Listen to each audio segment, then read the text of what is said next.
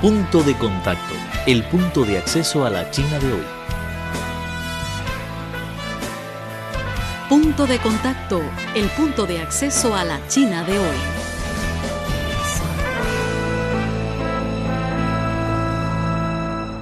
El pasado jueves 18 de mayo, en el Gran Palacio del Pueblo, se celebró la apertura del Seminario Ministerial de Senados y Diputados para América Latina de 2017, coorganizado por la Asamblea Popular Nacional y el Ministerio de Comercio de China.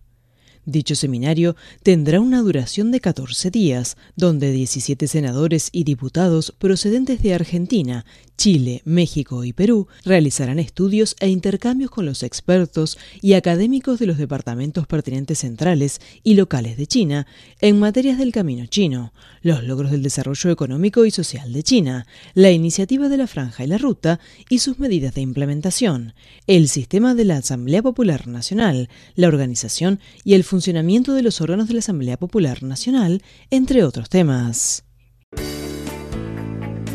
El punto de acceso a la China de hoy. Conoce las tendencias sociales, analizadas desde una óptica plural tanto de chinos como de extranjeros.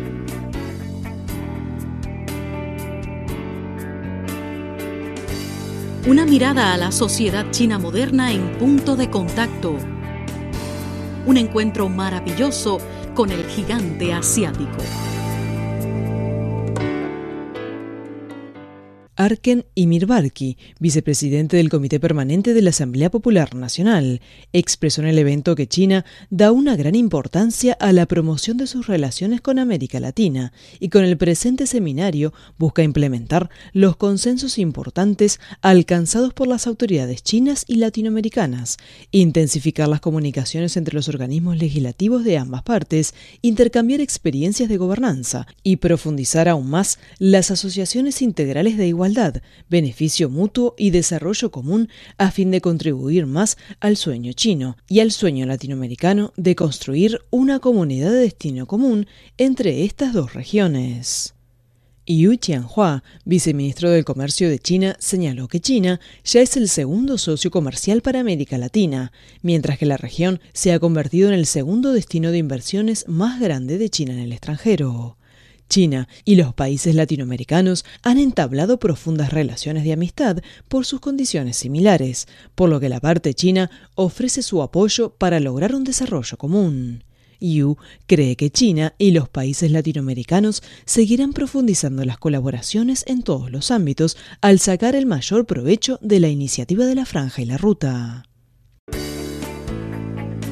El punto de acceso a la China de hoy conoce las tendencias sociales, analizadas desde una óptica plural tanto de chinos como de extranjeros.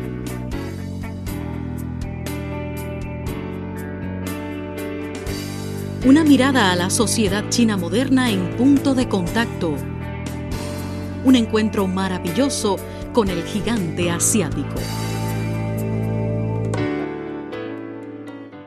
Por otra parte, los representantes de las delegaciones de Argentina, Chile, México y Perú pronunciaron sendos discursos, con una mirada retrospectiva al desarrollo de las relaciones amistosas entre China y sus países y a los intercambios obtenidos en los últimos años. Los cuatro representantes destacaron la importancia de China para el desarrollo de América Latina y el Caribe y señalaron la necesidad de impulsar las cooperaciones bilaterales bajo la actual situación internacional permeada de incertidumbre.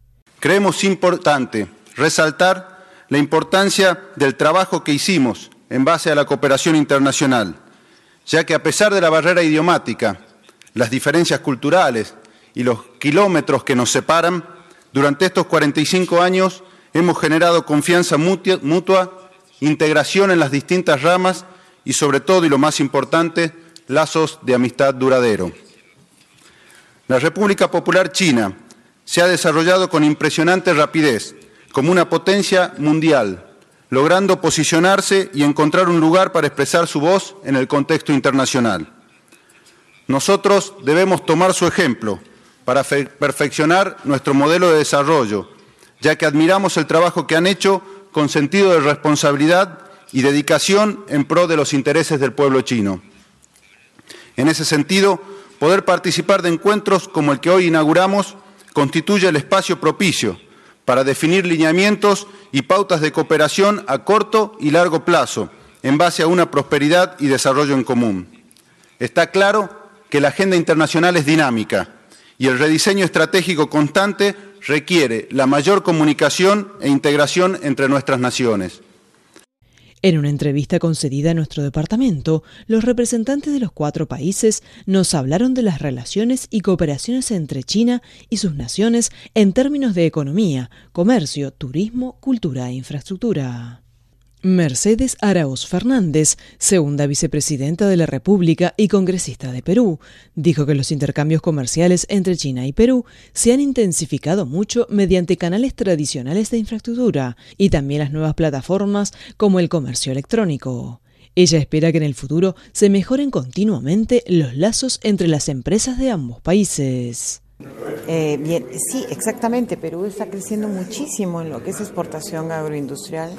Y bueno, siempre ha sido tradicionalmente importante la exportación minera y pesquera desde Perú. Eh, hay más de 500 empresas peruanas que ya están exportando a China. Eh, las de mayor crecimiento obviamente siempre han sido las mineras y tenemos mucha inversión china en minería. Este año solamente estamos hablando de mil millones de dólares que se van a invertir en minería de parte de China. Eh, pero lo que nos interesa mucho es expandirnos en el lado eh, agroindustrial, pesquero de consumo humano e industrial también. ¿Por qué? Porque ahí hay posibilidades de expandir mucho más trabajo, más mano de obra involucrada. En términos agrícolas, hemos visto que el mayor crecimiento está dándose en frutas y hortalizas, eh, ya hemos introducido fuertemente la uva de mesa. Eh, están comenzando a entrar las paltas o abocados o aguacate. Eh, también estamos introduciendo los arándanos, la quinoa, que es un producto andino de, llamado superfood. Y así un montón de productos. Creemos que el comercio electrónico puede ser un excelente vehículo para introducir estos productos. Eh, creemos que podemos usar las vías, ya no solo de las vías tradicionales de infraestructura física, sino las vías electrónicas, ¿no? las de el comercio electrónico, que nos va a permitir conectar mucho más a las pequeñas empresas chinas con las pequeñas empresas peruanas. Y lo llamativo de eso también es que unimos a personas, eh, sobre todo hemos visto que hay una posibilidad muy grande en el comercio electrónico para las mujeres que son empresarias en Perú. Hay mucha mujer pequeña empresaria y que tiene mucho interés de conectarse con las pequeñas empresarias chinas que pueden ser nuestro vehículo para eh, conectar con el mercado chino. Por otra parte, Juan Carlos del Águila Cárdenas, congresista de Perú, expresó su deseo de atraer a más turistas chinos a visitar su país para que puedan experimentar los ricos recursos naturales y culturales que posee el territorio peruano. En ese rubro de turismo le debo decir que Perú es más que Machu Picchu, que es el principal ícono que tiene el Perú. Eh, Machu Picchu es una zona arqueológica eh, de interés mundial y sin embargo el Perú tiene otras alternativas adicionales como para que el turista chino pueda llegar, estar 3-4 días en Machu Picchu y cuatro días más visitando otras regiones del país, entre ellos la Amazonía peruana.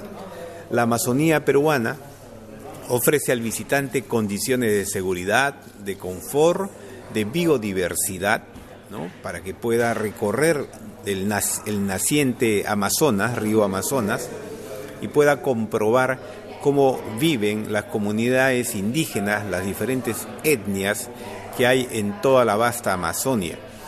De tal manera que el Perú entonces necesita eh, contar con vuelos directos entre Beijing o Shanghai y Lima, Perú, eh, para poder trasladar más rápidamente a los turistas. Creo que en ese esfuerzo debemos perseverar, porque puede haber demanda de ida y de vuelta. ¿no? Eh, hay un creciente número de, del flujo turístico chino hacia América Latina y en particular al Perú. Y entonces nosotros queremos capitalizar eso ofreciéndoles lo que el turista chino necesita. Por su parte, el senador mexicano Manuel Cavazos Lerma indicó que uno de los motivos del aumento del turismo chino en México es la aplicación de las políticas favorables de visas y también la abertura de vuelos directos entre los dos países. Dijo que los dos gobiernos están haciendo esfuerzos para facilitar de manera constante las visitas transfronterizas. Bueno, este, parte de los eh, instrumentos de cooperación, que hemos firmado, ahí hay tratados, convenios de colaboración turística y han hecho esfuerzos, por ejemplo, para e, evitar los problemas de visas, para hacer más fluido el que no les tome mucho tiempo tener una visa, que si tienen una visa a Estados Unidos automáticamente tengan una visa a México y, facilitar en lugar de poner obstáculos a la visita.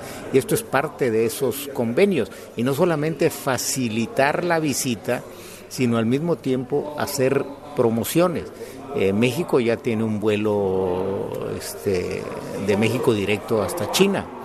Eh, tengo entendido que China a través de una de sus compañías aéreas va a tener un vuelo directo de China hacia México y eso facilita, facilita mucho la visita a México. Y hay muchos vuelos directos de China a los Estados Unidos y ya de ahí pues pueden dar el brinco a México. Y los gobiernos están viendo eso, están viendo la forma de promoverlo, de incentivarlo, de dar estímulos, pero sobre todo facilitación de trámites para que el viaje sea agradable y no sea un vía crucis en las aduanas, en migración o en los aeropuertos.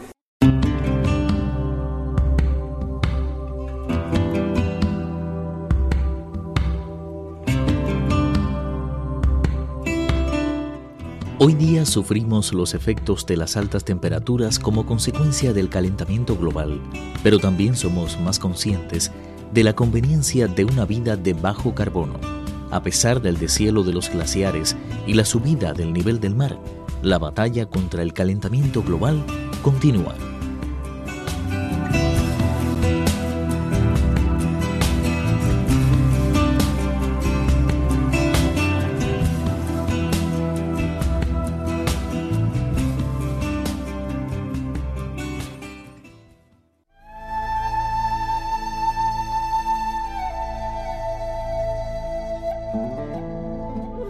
Cuatro de cada diez especies desaparecen a causa del hombre. La llegada de la sociedad industrial aceleró el ritmo de extinción de las especies. Ahora un octavo de las plantas, un cuarto de los mamíferos, un noveno de las aves y un cuarto de los anfibios están en peligro de extinción. El hombre tala árboles, desvía o rellena ríos, destruye el hábitat de muchas especies, contamina practica la caza furtiva o la compra y venta de animales. En solo 100 años se ha reducido un 50% de la selva del planeta. En nuestras manos, la salvación del planeta depende de todos.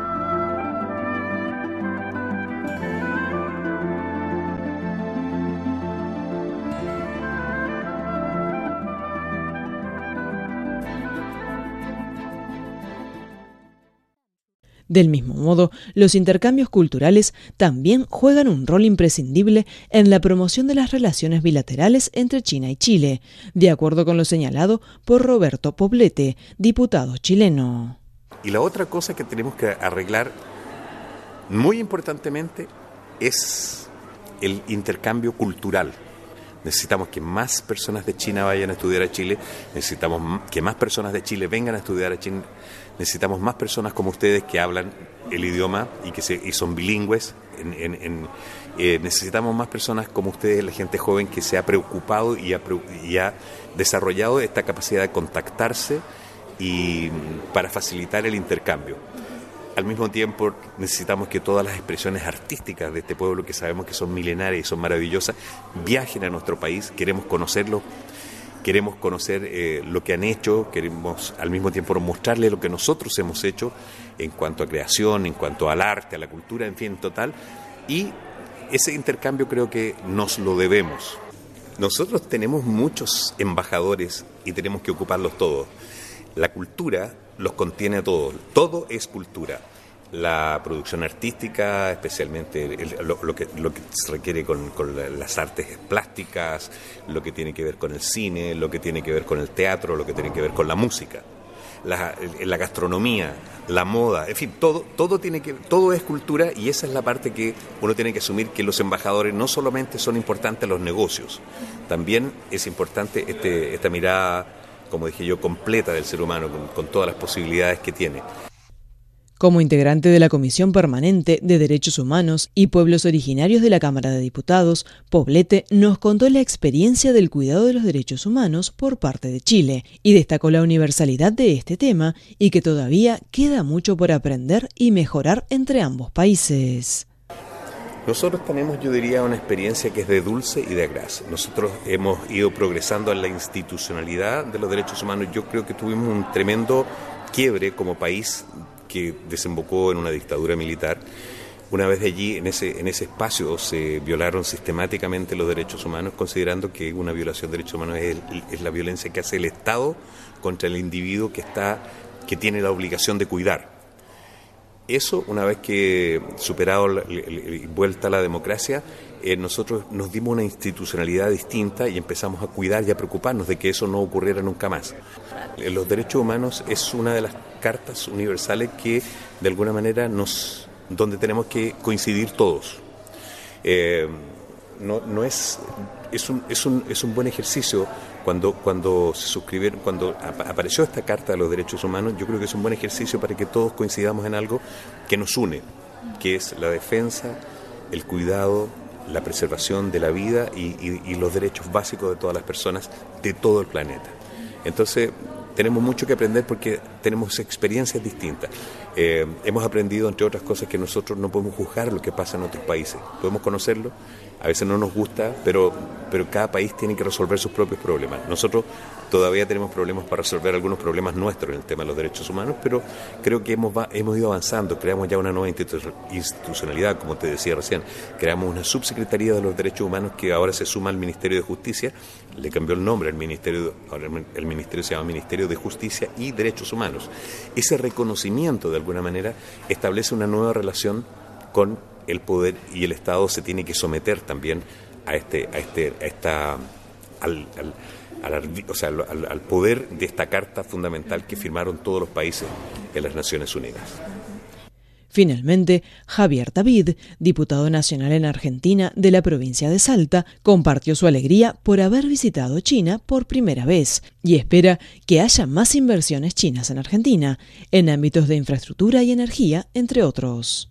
Es la primera vez que vengo a China. Eh, la verdad que hasta ahora ha sido una experiencia fantástica. No solo por, poder conocer, por poder estar en un lugar que para nosotros es tan lejano, eh, no solo en kilómetros, sino culturalmente hablando, muchas diferencias en la barrera del idioma, eh, sino por, por, encontrarme con un esquema de desarrollo y un modelo que está llevando adelante eh, China realmente impresionante. Eh, yo estoy sorprendido gratamente de lo que he encontrado aquí en China. La verdad es que estamos recibiendo no solo lo que ya se venía invirtiendo en la Argentina, sino sobre todo la posibilidad de, las inversiones futuras en materia de infraestructura, en materia de, hidrocarburos, en materia de energía. Eh, la Argentina es un país muy rico, con un gran potencial. Lamentablemente eh, tenemos que terminar de solucionar muchos de nuestros problemas internos de la economía, que teníamos una economía muy cerrada, que habíamos establecido algunas medidas que no beneficiaban el intercambio y la apertura económica. Eh, bueno, eso ya hace un par de años que lo estamos eh, reviendo, que hemos podido volver a abrirnos al mundo, que hemos solucionado el tema de nuestra deuda, que teníamos un incumplimiento con algunos lugares y algunos organismos.